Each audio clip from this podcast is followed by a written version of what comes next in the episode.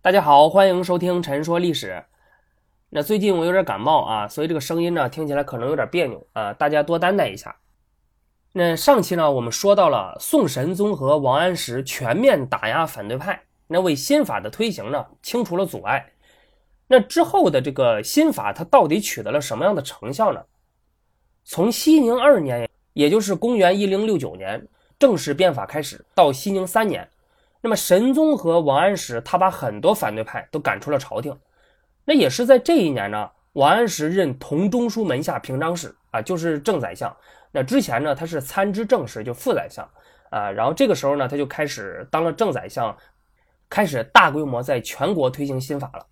再到熙宁七年，也就是公元一零七四年，那么变法的第一阶段结束。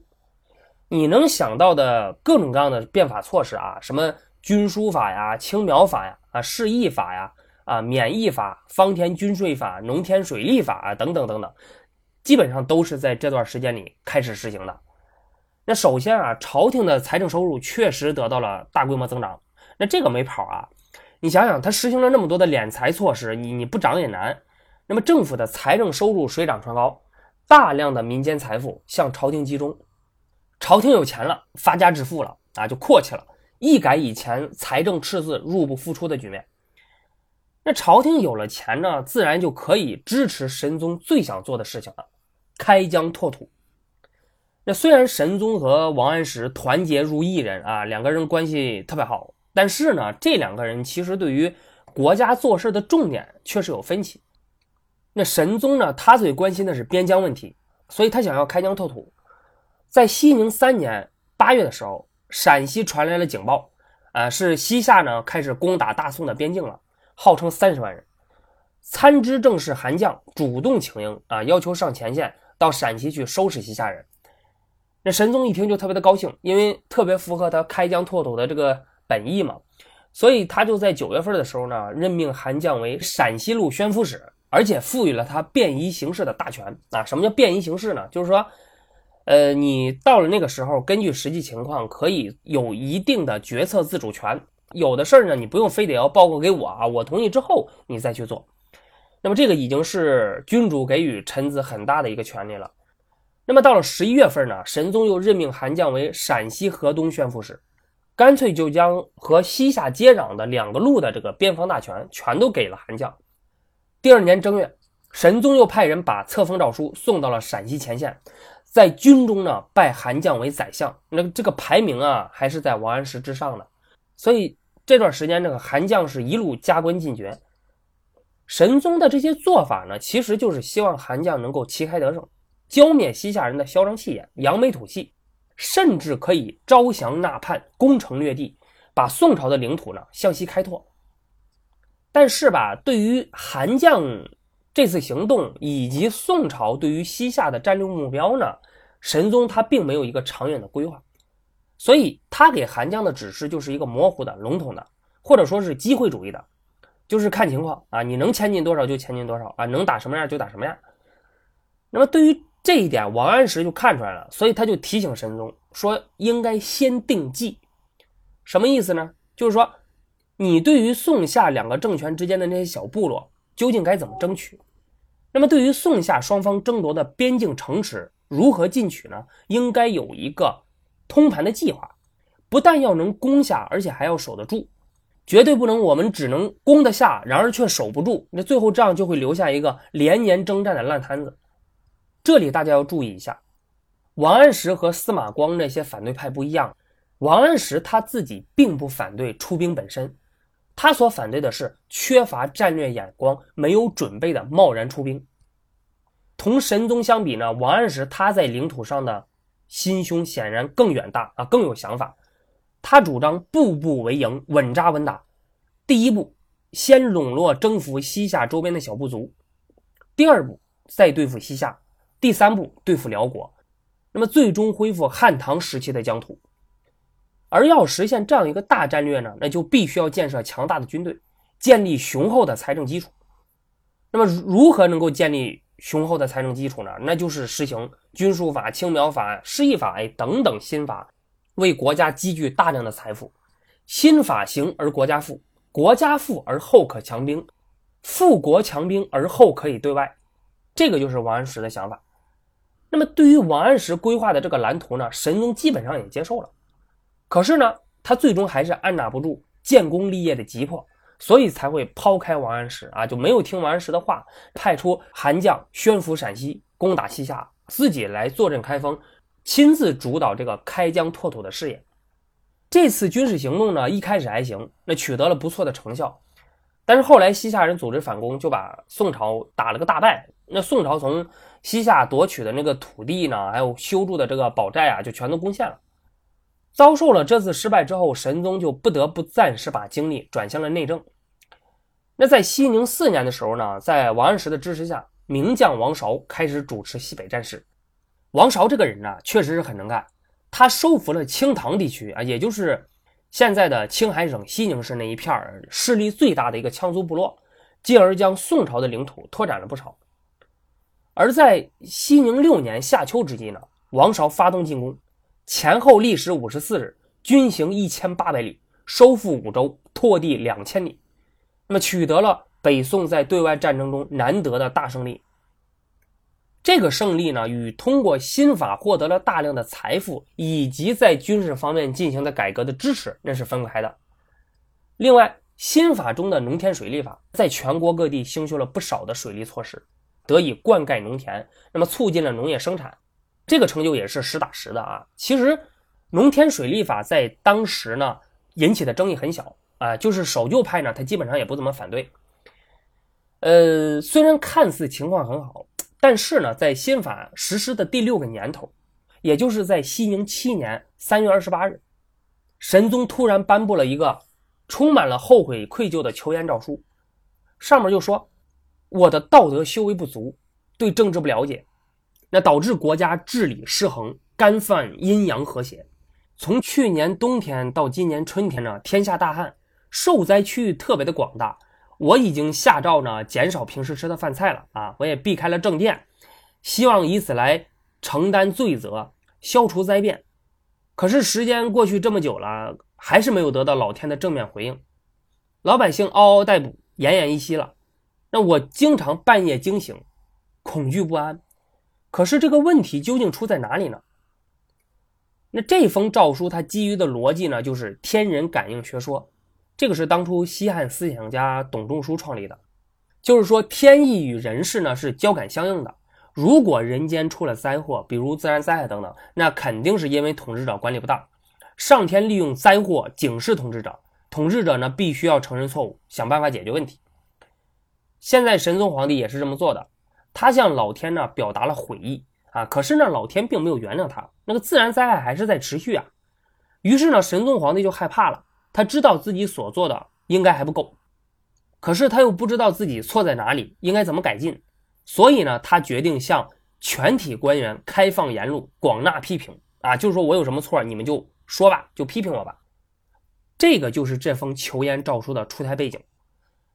大家应该知道，就是早在变法之初呢，王安石就曾经对宋神宗说过，像干旱、什么洪水、地震这种自然灾害呢，那是自然现象。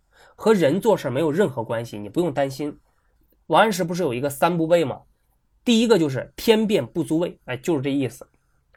但是现在却出现了这样一篇因为畏惧天变而自责的求严诏书，那么这个就很微妙了，就说明神宗他这个时候动摇了啊，他对于王安石主政六年以来的国家状况呢，神宗感到了由衷的担心和恐惧。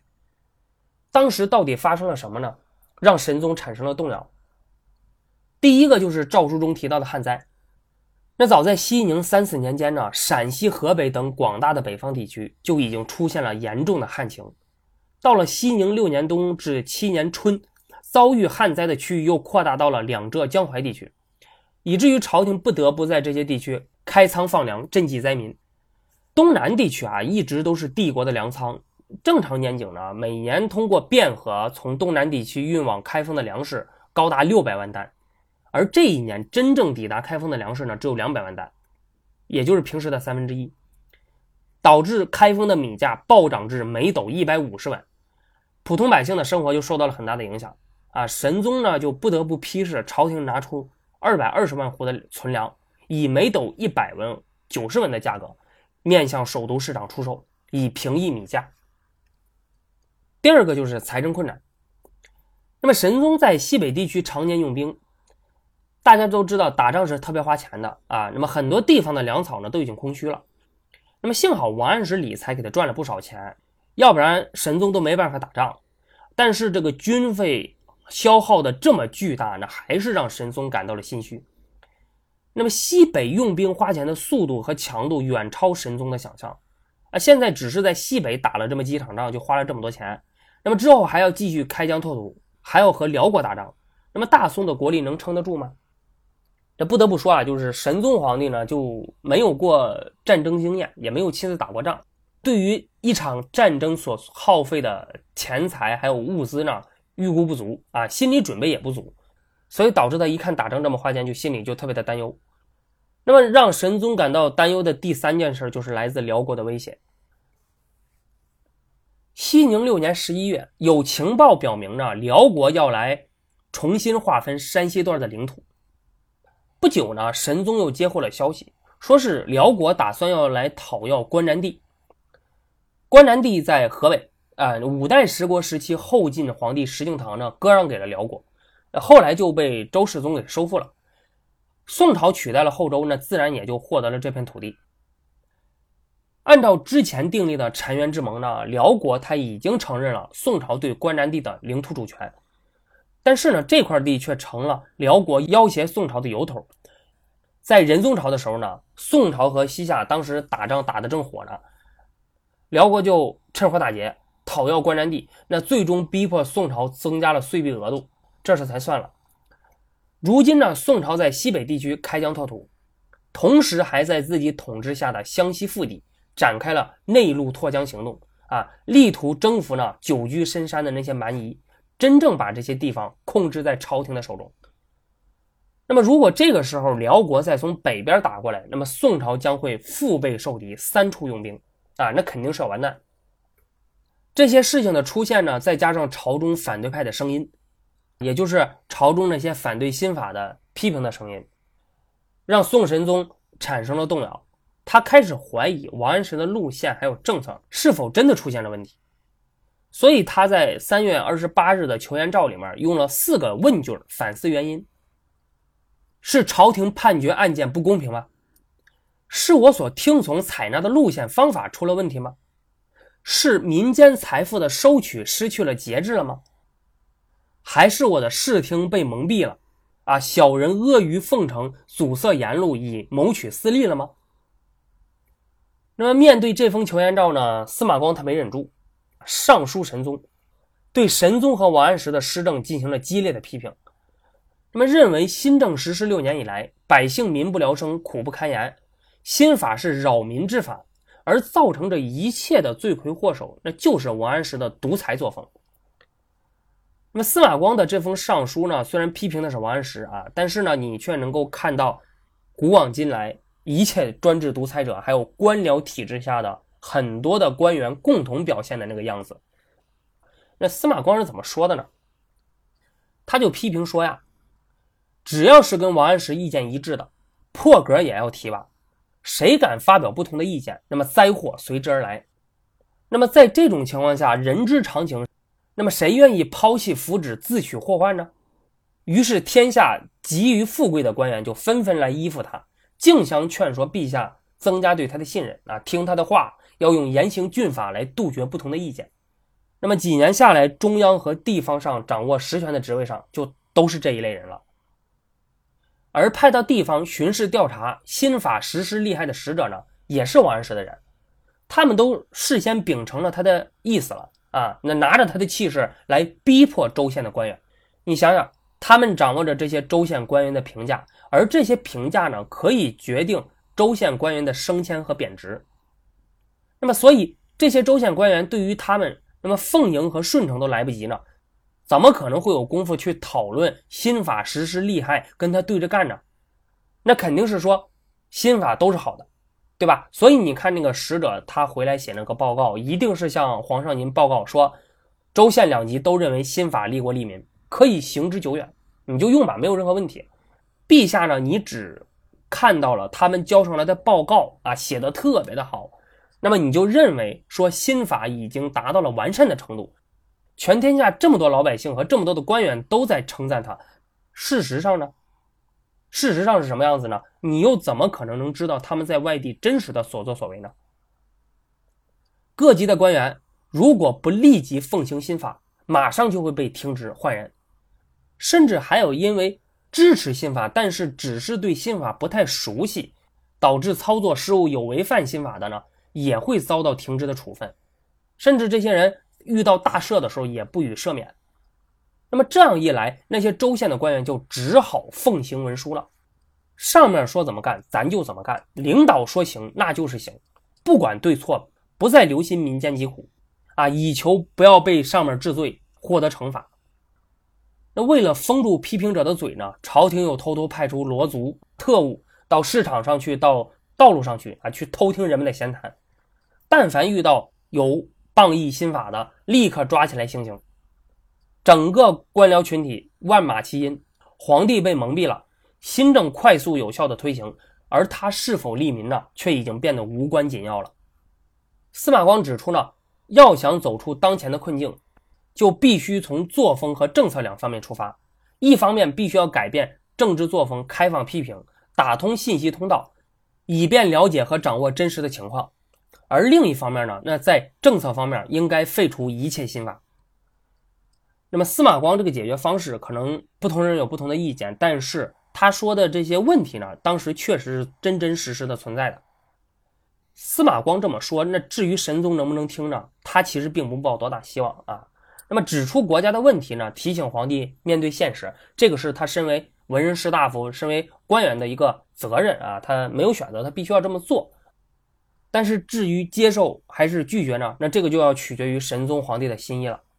所谓谋事在人，成事在天。那除了司马光等反对派的声音外呢，神宗还受到了来自皇族内部的压力。有两位老太太，太皇太后曹氏和皇太后高氏，常常对着神宗哭哭啼啼的抱怨新法，说王安石祸乱天下。那一天呢，神宗与二弟齐王赵浩啊一起到太皇太后宫中呢，向曹氏请安。那曹太皇太后就说呀：“我听说民间啊被这个青苗还有注意钱害苦了，你为什么不取消它呢？”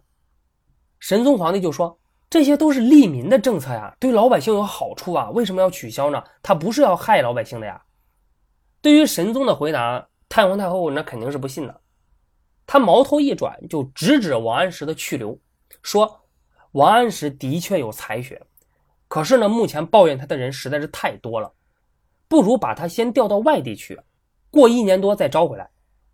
太皇太后的意思啊，就显然就是为了神宗好嘛。他希望神宗能和王安石做适当的切割，平息舆论，缓和矛盾。可是神宗并不领情。那么神宗说，群臣之中只有王安石能横身为国家当事儿。这个时候呢，一直沉默的齐王赵浩开口了，说：“太皇太后说的话都对极了。”陛下不可以不深思啊！齐王的话，还有他的表情语调，让当时神宗再也遏制不住内心的愤怒与委屈。他大声的喝道：“是我在败坏天下吗？汝自为之！有本事你自己来呀！你当皇帝后，你自己也这么干。，you 行 you up，你行你上，是吧？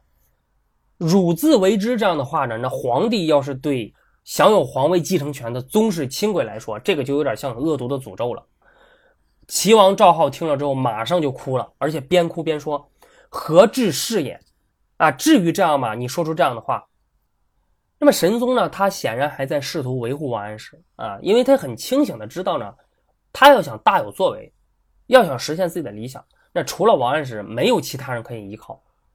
然而呢，来自各方巨大的压力呢，却让神宗焦虑不堪，身心俱疲，最终。一个小官一幅图，成了压垮骆驼的最后一根稻草。这个小官呢，就是郑侠。郑侠在考中进士之前，曾经在江宁府向王安石问学。他跟这个王安石的儿子呢，关系也非常的好。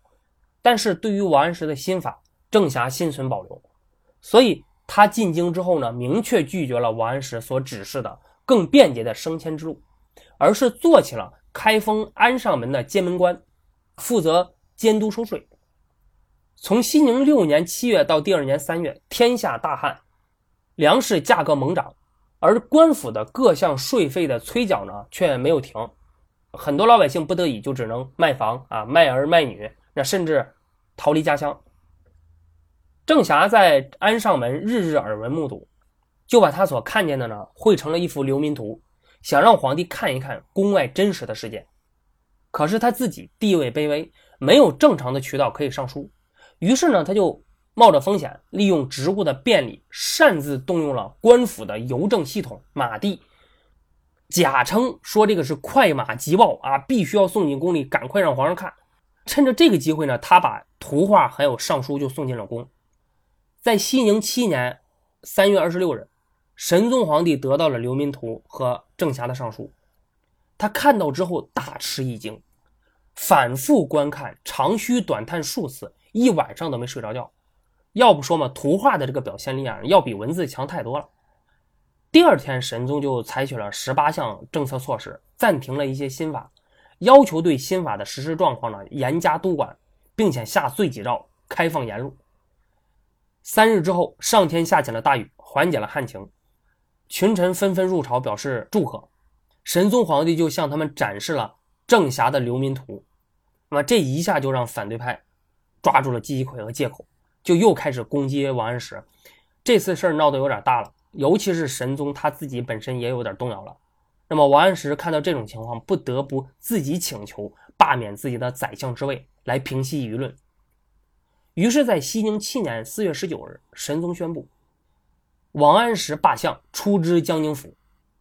上天的自然灾害示警，现实遇到的种种问题。来自官僚集团与皇室内部的巨大压力，加上神宗本人的动摇，让神宗不得不罢免王安石，以平息舆论。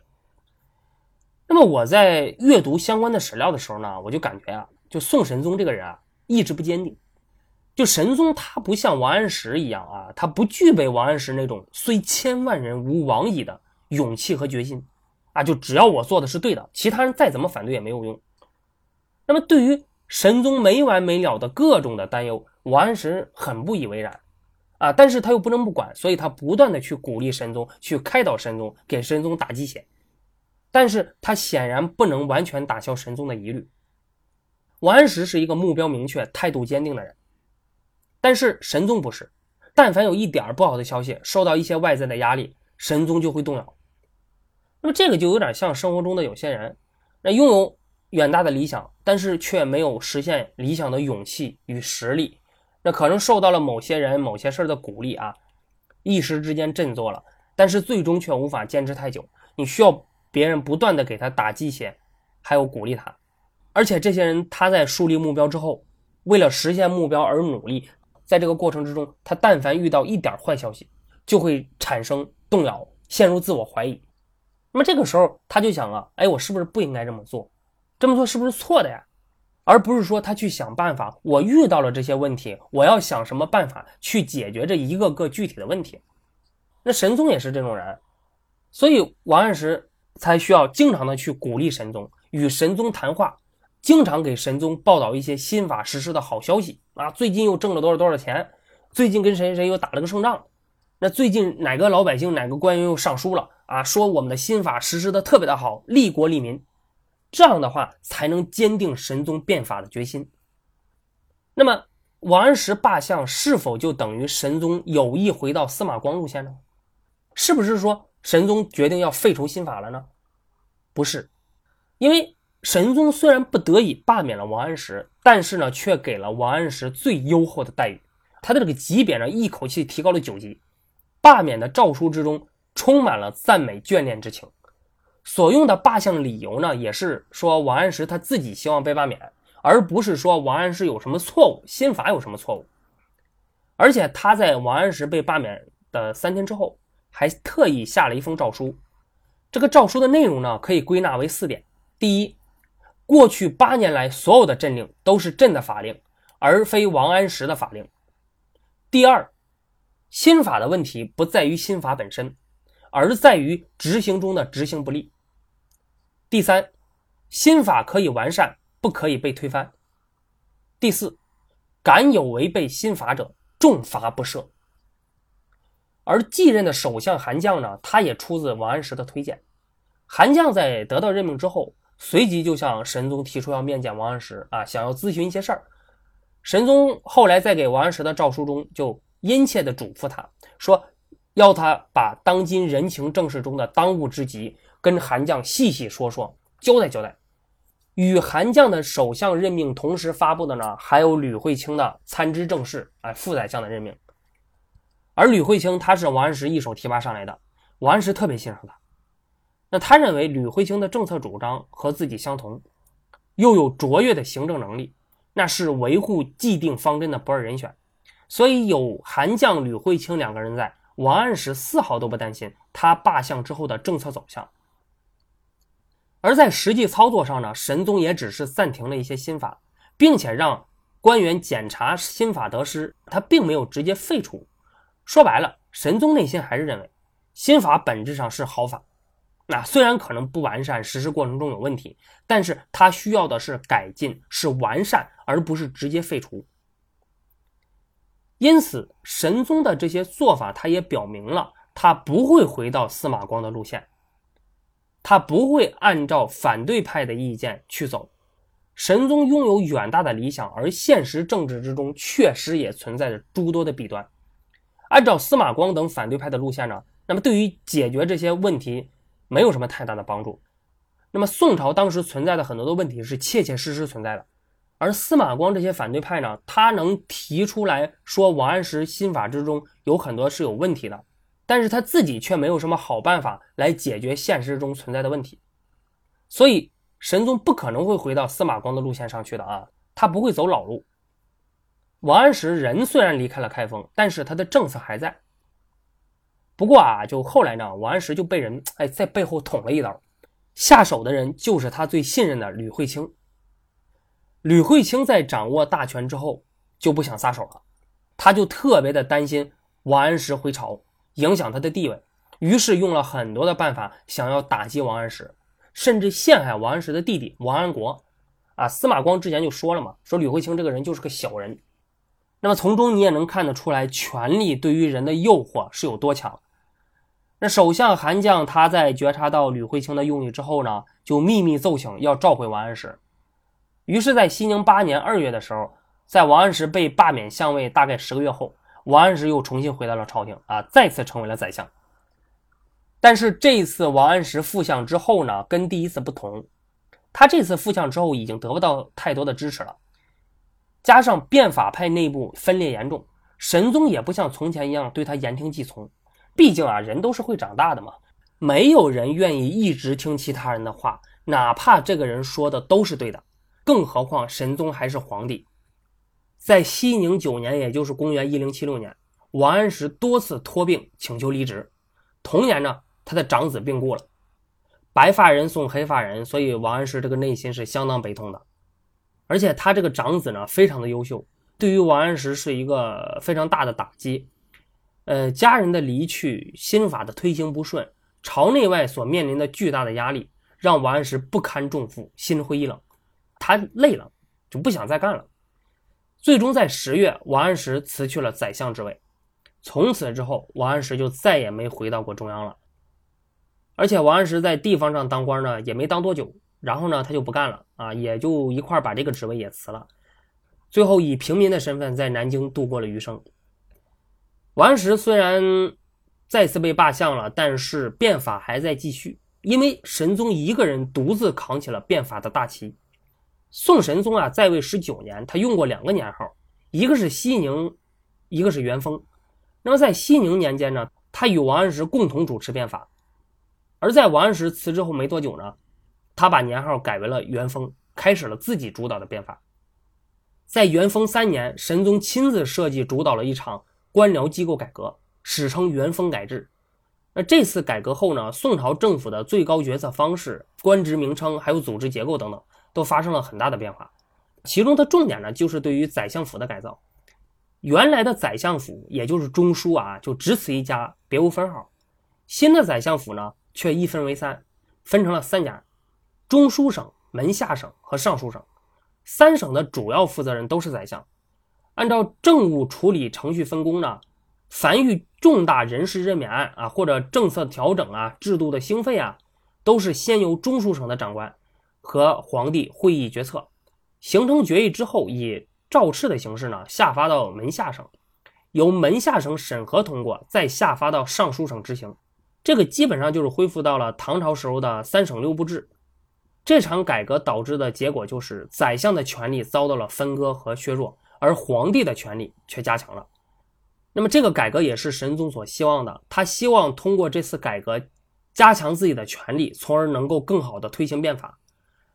神宗的最后九年呢，几乎是处处事事都笼罩在王安石的影响之下。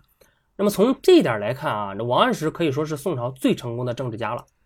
那他本人在南京游山玩水，然而他所培养的人却遍布了整个国家，延续他的作风，贯彻他的路线。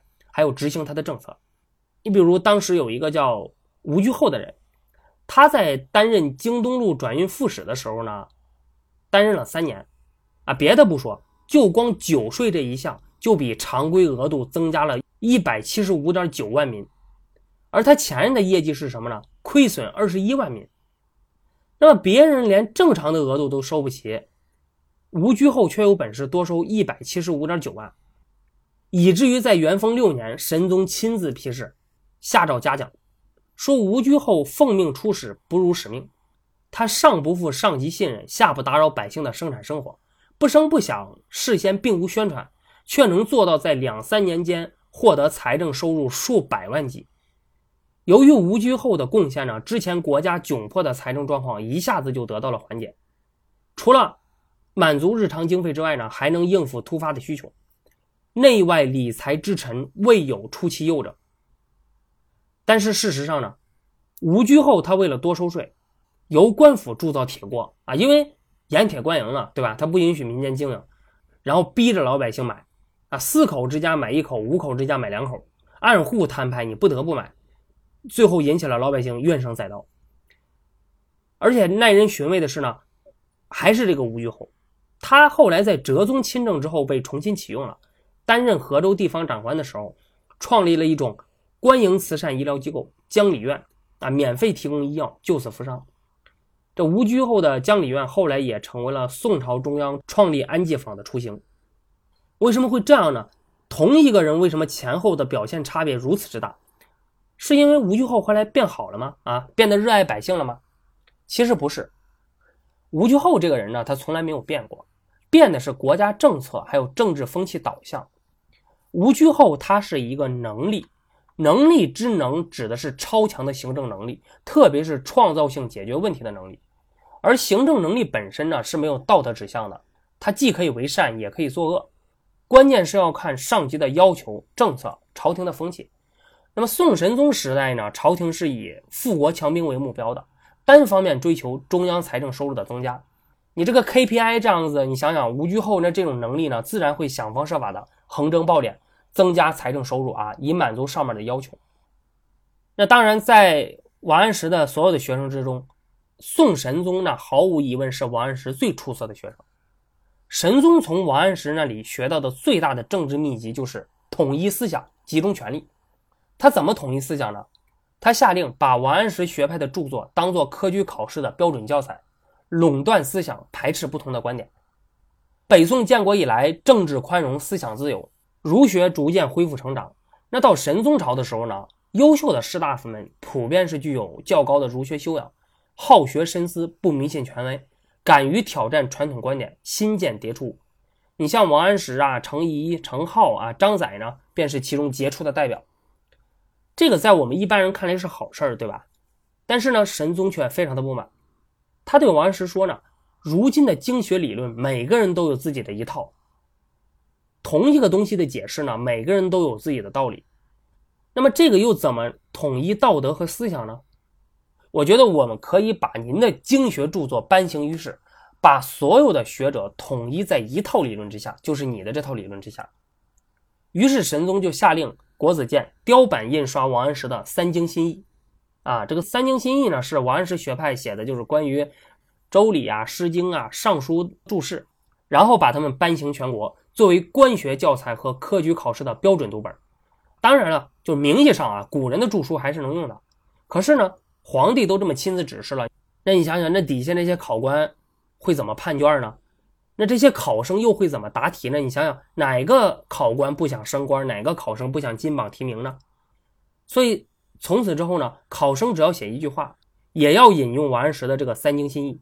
有的人甚至连经书都不读了，那就只读王安石的书，那照样考得上啊！读的滚瓜烂熟的，还能名列前茅。王安石的这个三经新义呢，写得很好。那当事人也承认，人们也都说王安石学问大，那么对于儒学研究也深。但是很多人。之所以反对他的这个做法呢，是因为你的再好再对，你也不能强迫所有人都要认同你的这个观点。那么这个就其实就相当于思想专制了。那自古以来就是考什么学什么，谁能掌握教科书里的内容，谁能控制考试的内容，谁就能控制年轻一代人们的知识结构、思维方式。那显然神宗皇帝是十分懂得这个道理，所以他才这么做了。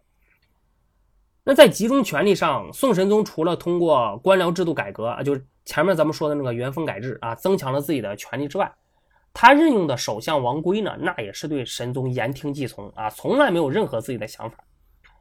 王圭这个人是翰林学士出身，他高级秘书做了十八年啊，资格最老。眼看着后起之秀都纷纷当上了宰相啊、枢密使啊，他心中委屈，就写了首诗感慨。正好就神宗看到了，就觉得他可怜啊，这才把他提上来当了副宰相，后来也升为了宰相。王圭他之所以能够得到神宗的青睐，后来还不断的升官，那最重要的原因就是因为他听话。那么从副宰相到宰相，他干了十六年，没有提出过任何像样的意见和建议，只是顺情说好话，遇到任何的事情都要取圣旨，听皇帝裁决。领得圣旨之后，向下传达，开口必称以得圣旨，所以当时人们称他为三旨相国。王圭没有任何自己独立的思考，什么都是领导说了算，领导的决策就是绝对正确的。那之前的宰相那可不都是这样的啊？那都是敢于和皇帝硬杠的人，所以王圭这种人就迎合了神宗想要加强皇权的需要。因此，你看王安石都下台了，但是王圭呢还屹立不倒。成了神宗朝政坛的常青树，于是权力就越来越集中到神宗一个人的手里。宰相呢，沦为了皇帝的高级秘书，而不是和皇帝共掌朝政的人。那么神宗喜欢用这些人，但是却并不喜欢他们，也不尊重他们。你比如神宗对王圭的礼数就很薄，那么多次因为小过错罚他的款啊，而且每次罚款都让他到宫门前谢恩。那么宰相罚款宫门衔，这个是大宋开国以来从来没有发生过的事儿，奇耻大辱。你想想，要是韩琦、司马光、王石这种人，那神宗怎么可能敢这么对待他们呢？那么在元丰年间呢，神宗最重视的开边事业屡屡受挫。元丰四年初冬呢，宋朝曾经兵分五路攻打西夏，想要的是能够直捣西夏的首都，然后一举平定西夏。结果最终军粮不济，又遭遇了大选，非战斗减员百分之二三十，那么最后全军溃败了。而在元丰五年九月呢，永乐城也就是陕西米脂县西啊，被西夏人侵占了，宋朝损失惨重，被迫议和。那这次失败彻底的把神宗至少是在当时给打垮了。从此之后，神宗就再也不敢随意的开战了。对于这些失败呢，神宗本人是要负极大的责任的。那西北拓边从头到尾，那都是神宗本人在主导。每当他想要用兵的时候，他有时候会整宿整宿的不睡觉。前线的奏报传来的时候，那神宗自己来处置啊，号令诸将，告诉他们怎么样战胜敌人。纵然是千里之外，神宗也是亲自节制。大家知道这个是用兵的大忌。你想想，神宗又没有上过战场，他没有亲自领过兵打过仗，那根本就不懂。而且战争形势瞬息万变，你远在千里之外的开封，你还处处制约人家，你那不是瞎指挥吗？那么在元丰五年八月十一日呢，神宗病重，无法上朝听政。啊，我相信神宗这个时候应该是已经感受到了死亡的威胁了，知道自己时日无多了。后来他就感叹自己没有得到优秀的人才来帮助自己实现理想，他就说啊，想当初秦国位于关中之地。仅仅靠着一国的力量，那都能够统一九州。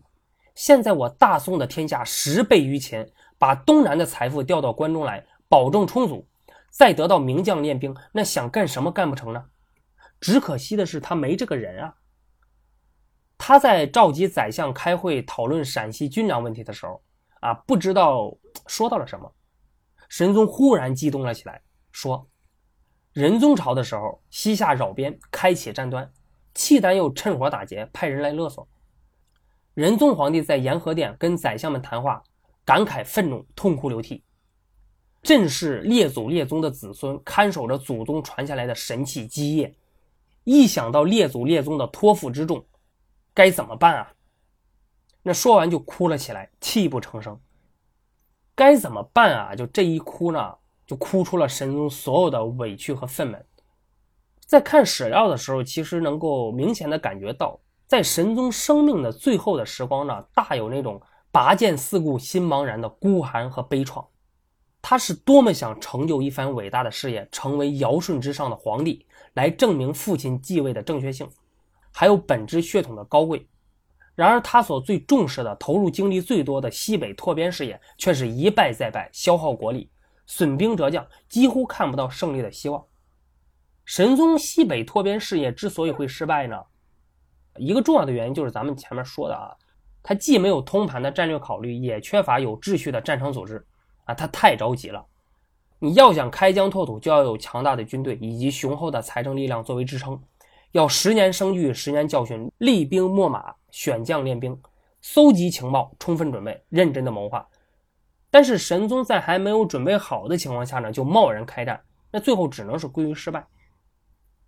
神宗雄心壮志，一生都在追寻自己的理想，他不顾那么多人的反对，顶住压力，任用王安石变法，他富国强兵，他自己励精图治。史书记载啊，神宗皇帝特别的勤政。生怕做的不够好，无论大事小事，事必躬亲。那放假也不休息，有的时候太阳都落山了，午饭还没吃，那么急得太皇太后和太后呢，只好派人去催他，让他赶快吃饭。而他做的这一切的一切，都是希望可以重建强盛的国家，再造汉唐盛世，实现自身的价值，为父亲证明。可惜的是呢，天不随人愿，神宗努力了十九年，到头来却是一场空。最重要的是，上天不会再给他时间了。元丰八年正月初，神宗由于对西夏战事的惨败呢，精神上受到了沉重的打击，病情恶化。同年三月五日，神宗驾崩，享年三十八岁。我相信神宗他是带着深深的遗憾和不舍离开的。他壮志未酬，出师未捷身先死，长使英雄泪满襟。神宗去世了，他的变法呢也并没有获得想象中的成功，最起码没有达到他理想中的那种国富兵强的地步。朝廷严重分裂，政治风气败坏，宽容政治几乎不复存在，老百姓生活困苦，大宋王朝风雨飘摇，前途未卜。整个国家的状况呢，其实并没有比他上台之前好多少，甚至在某些地方更严重了。那么，宋神宗去世之后的大宋王朝该往哪个方向走呢？